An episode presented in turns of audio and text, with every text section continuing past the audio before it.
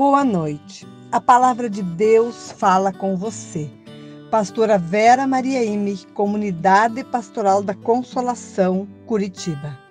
Paulo, preso, escreve uma carta à comunidade de Colossos. Lemos em Colossenses 1:9. Por esse motivo, desde o dia em que ficamos sabendo de tudo isso, nunca paramos de orar em favor de vocês Pedimos a Deus que encha vocês com conhecimento de Sua vontade e com a sabedoria e a compreensão que o Espírito Santo de Deus dá. Lindíssima carta, onde ele não fala de sua desventura por estar preso e nem lamenta, apenas informa.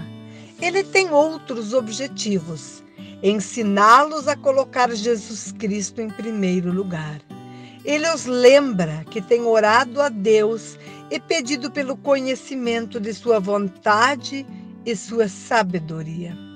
Hoje estamos em isolamento social em casa por orientação de saúde pública e usamos esta forma de comunicação para dizer aos irmãos e irmãs que não estão sós, que estamos com vocês, orando incansavelmente a Deus para que Ele nos ensine através desta pandemia. Que busquemos em Sua sabedoria e no sopro do Seu Espírito orientações para os nossos dias. Que lições devemos e podemos tirar desta situação? Que Deus fale ao seu e ao meu coração. Que Ele nos mostre o caminho da reconciliação com Ele, com o mundo e a natureza sua criação.